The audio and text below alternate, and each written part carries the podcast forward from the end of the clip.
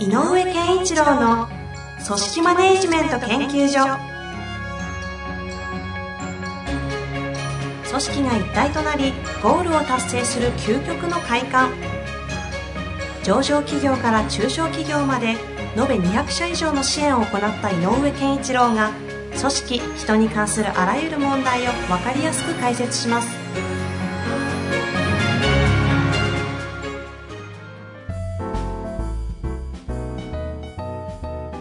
こんにちは、遠藤和樹です。井上健一郎の組織マネジメント研究所。井上先生、本日もよろしくお願いいたします。よろしくお願いします。さあ、今日も質問来ております。はい。いきますよ。紹介したいと思います。えー今回はですね、運送業、従業員20名の経営者の方からはい。来ております。はい。えーフィードバックの大切さは、ポッドキャスト等を通してよく分かっております。はい。そして実践もしているのですが、はい。継続が難しく、うん何か良い方法はありませんでしょうか？なるほどね。えーここに注意書きがありますね。ルールを守らない方に対して有効な注意の仕方は？ああ。これはまた別の話。あ、まあ、フィードバック系ですね。フィードバックはい。うんあのーえっ、と、まあ、二つの質問がある。フィードバックっていうことについてね、ちょっと、えっ、と、テーマを、を掘り下げたいんだけど、ええあの、フィードバックって何のためにやるかっていうのは、フィードバックは、えーまあ、いくつかの目的があるんですけど、うん一つは、一つは、続けてほしいこと。こうそれいいからやり続けてほしいなっていうことを、えー続けてもらうためと、それをやめてっていうため。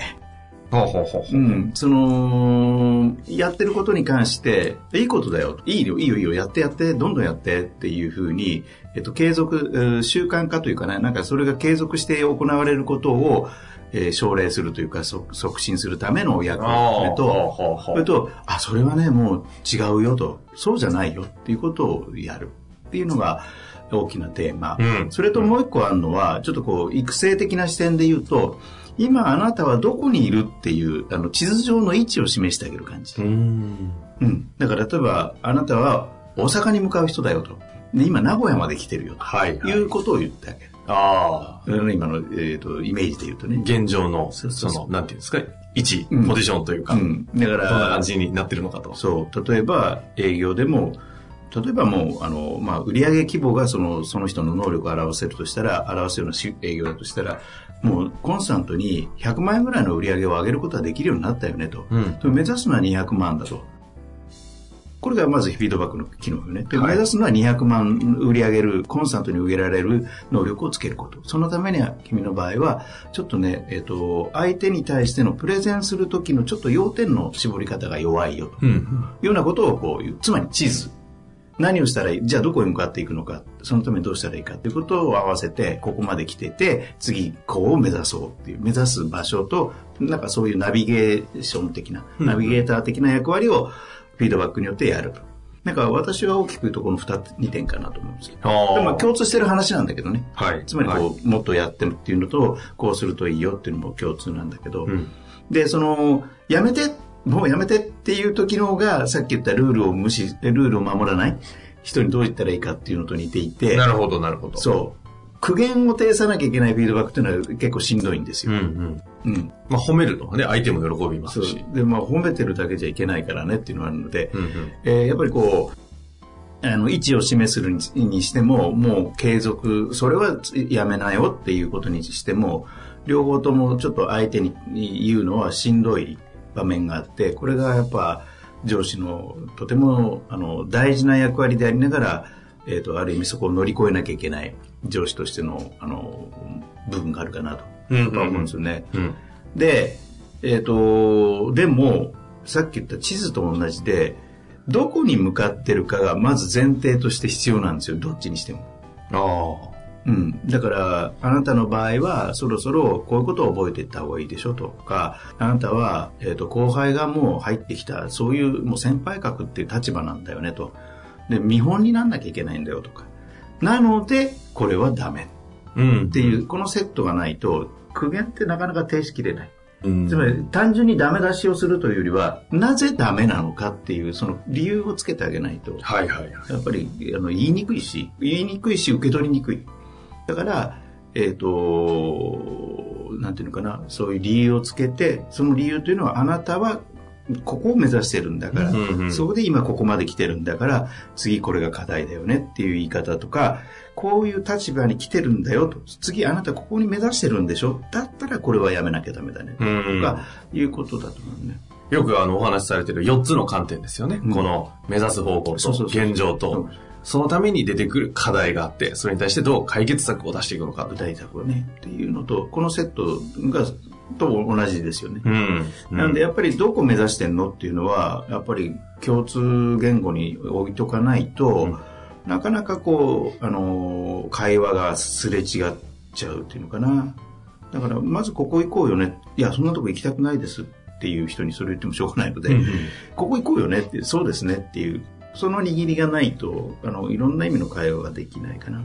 これ聞いてて思ったんですけど、はい。この現状の場所とか、まあ、あとそれにまつわってどこに向かうのかみたいなお話は、こう日常の仕事におけるフィードバックというよりも、うん。若干こう面談っぽい感じじゃないとやりにくそうだないというのが思ったのと、逆にこう続けてほしい褒めて系、いや、褒めるとかやめての苦言系は、うんまあ日常でもある程度やれるなと思ったんですけど、この辺フィードバックをこう効果的に効率的に機能させていくためには、あのーやめてと、えーからや、いいね、続けてっていうのは、えー今、遠藤さんおっしゃった通り、瞬時なのよ。あいいねって、あ、いいよいいよって、いい面白いじゃんそれっていうぐらいに、瞬間で言ってあげないと気持ちよくない。あ、ああ、その時、うん。その瞬間、そうじゃないだろうっていう話もその瞬間にするようにしなきゃいけない。でも、今言ったように、そうじゃないだろうっていうのにエネルギーが必要でしょっていうことうーんで、その、そうじゃないだろうっていうのは、のために、えっ、と、遠藤さんがさっき言った、ちょっと面談系うんっていうことをやっておくことによって、そうじゃないだろうの理由が作れる。ああ、ななるほど、なるほど。うん君とはこういう話をしてるようん、うね。ん、握りがあるわけでそうそうすね。だからそうじゃないって言ってるっていうのが次言えるね。ああ。まあ、なそしたら受け取れますもんね、本人も。だから、えっ、と、面、フィードバックっていうのは、えー最初の質問に戻ると、はいフィードバックは、えっ、と、せえーと、設計、デザインしとく。えっ、と、スケジュール化していくっていうことが一つなんだけど、フィードバックっていうのはいつでもしていいんだっていうか、いつでもしなきゃいけないもんだと思った方がいい。うん。だから見てて、あ、それっていうふうに思ったら、その瞬間がフィードバックのタイミングだっていうことねうん。ただ、急に言っても相手は受け取れないので、さっき言った、どっかでは定期的に、今月はこうだねぐらいのタイミングは必要。まあ、確かにね、なんかこう、苦言系で一週間後の面談とかで、お前さ、そういえばこの間のあの時のさ、あれとかやったら、言えよ、その時にこの野郎って思いますそもんね。う、とか聞いてる側が受け取れないし、感覚がないよね。今更それ言うの？うんみたいな。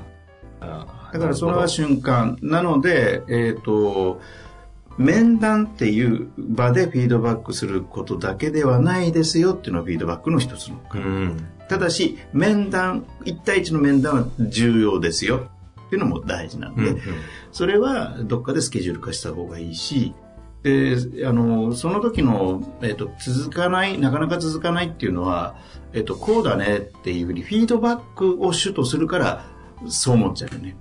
ほうほうほう。うんうんうんうん。逆に言うの相手からフィードバックを受けるっていうぐらいのつもり。要するに部下に言わせる。どう？ほう。ほうだから、えっ、と、ある種の業務の区切りごとにやるぐらいの感じ。どうだった？って。ああ、そう。今回、なるほど。うんあの、A 社さんからこんな案件来ちゃったけどさ、あれややってみてどうだったの？でこれももうこの瞬間、あの、フィードバックのタイミングに入ってる。うん。どうだったの？で、あ、よかったよねとか、あそこもうちょっと工夫できたんじゃないの？っていうことがフィードバックだとこの人はもし思ってるとしたら、それは、えっ、と、定期的に面談の中でやることではないね。はむしろどうだったっていうふうに振り返らせるっていう方に使った方がいい、あ。うん。で、本人がどう感じてるかをアウトプットさせる。そっちの方の本人にアウトプットさせるフィードバックは、うん。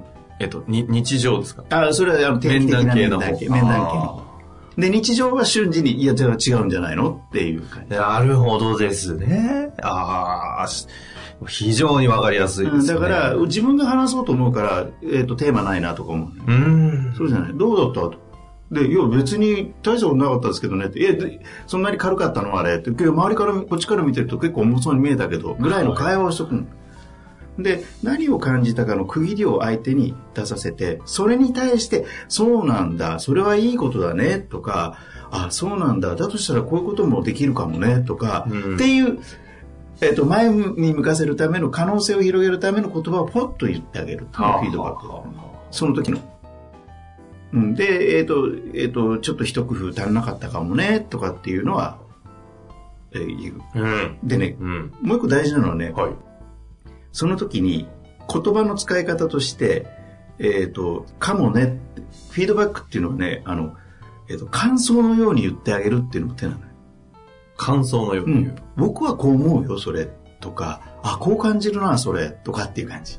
うん。こうであるべきだという指示、断言系ではなくて、指示断言が必要な場面はあるんだけど、フィードバック、今みたいな面談形式のフィードバックの時に、相手にどうだった今回の業務とか、うんうん。今回のやつ案件って、えどこがポイントだったのとか、えよかったじゃんとか、うんいうのも感想っぽく言う。ああ。そうだと思うよとか。その時ポイントはどこなんですか？その感情的なものをうんあの、言うのか、考え的な、こう、ものを言うとか、その辺はこう。えっ、と、感情でも考えでもいいから、うんあの、こういうふうに感じたよっていうのは、あそう感じる人がいたのか？っていう感覚で本人が聞ける。うんそれは違違うよって言われたら自分に指が刺さるでしょ？ああ。言われる方は、うんうんお前は違うっていうふうになるんだけど、こう感じたよっていうことで言うと少し和らぐのよね。あそうその人が感じたって話ですもんね。だから、一緒に考えようみたいな、次はっていうこともできるし、あ、そうかっていうことを今の話聞いてると、もう一工夫あってもよかったように感じるなっていうのと、もう一工夫した方がよかったんじゃないっていうのと違うでしょ？全然違いますね。でしょ？ここがポイントなの。あ言い方の。あ。おー本当感想として言ってあげる。で、もう一個は、レッツなのよね。レレッツ？うん。やってみよう。やってみよだったら次はもう一工夫してみようよっていう。う。つまり、やれよじゃないね。してみようよって一緒じゃんレッツなのよ。ああ、なるほど。なるほど。私たちの話なんですね。っていう感覚が、あの、自然に入る。はだから一緒に並走感が出る。つまり並走感がテーマ。あ。へえ。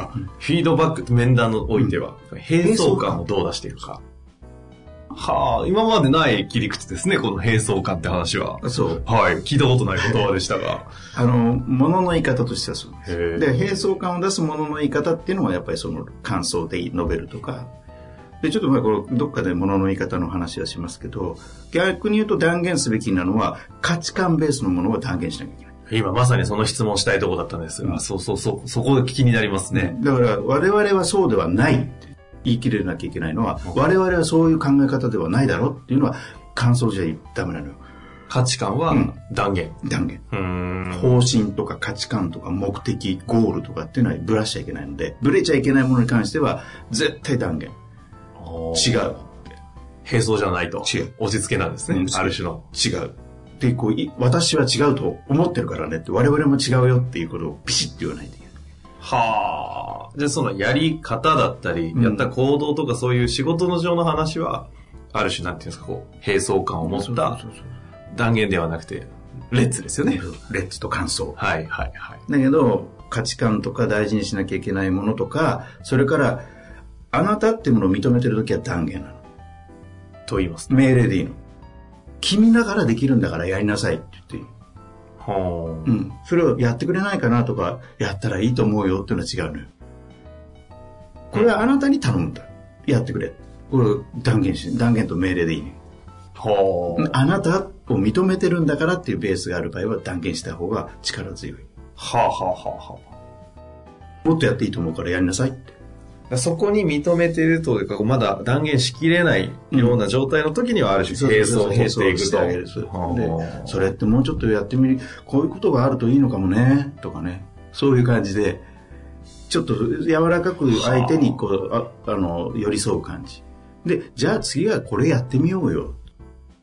で、やれるようになったら、おやれるようになったじゃん。じゃあ次もやんなさいって。うん今度はもう断言しちゃって。こう、並走と断言をこう、うまくやっていく感じなんですね。うん。これこれどうなんですか？フィードバック基本的には、はいなんかこう感覚的にですけど、なんとなくこう8割9割は基本はあの並走しながら、うん断言ってそんなこうしないのかなという感じはしたんですけど、どうなんですか？そう、だから、あの、特に面談系で、えっ、と、1ヶ月に1回は話そうよとか、毎週1回は話そうとか、10分でいいから話そうなんていうことの場面は、並走の場面だと思って。うん。で、思っといた方がいいですね。うんうん。まあもちろん断言する場面もあるだろうけど、並走のためにやるって思ったら、フィードバックのためっていうことよりも、並走のためなので、定期的にあのスケジューリングしといていいよねっていう。ああ、もう最近どうよって話ですもんね。ちょっとどうなの？だから、極端な話、え何話したいって聞けばいい。あ は？あ。なるほどですね。まあ、継続するね、とにかくまずスケジューリング入れてしまって、うんそれがなぜかと、そしてフィードバックのね、メカニズムもお話しいただきましたのでね、じゃあ、この方はまず、どのぐらいですかね ?2 週間、3週間、1ヶ月に1回。そうね、あのー最初のうちはね、あのーえっ、と、2、3週間に1回はやって、1ヶ月、2ヶ月に3回ぐらいやるような感じかな。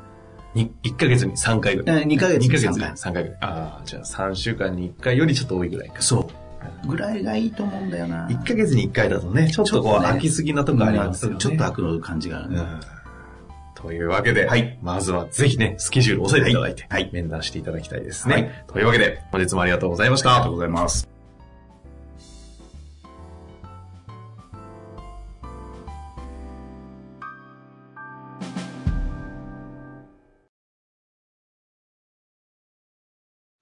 本日の番組はいかがでしたか？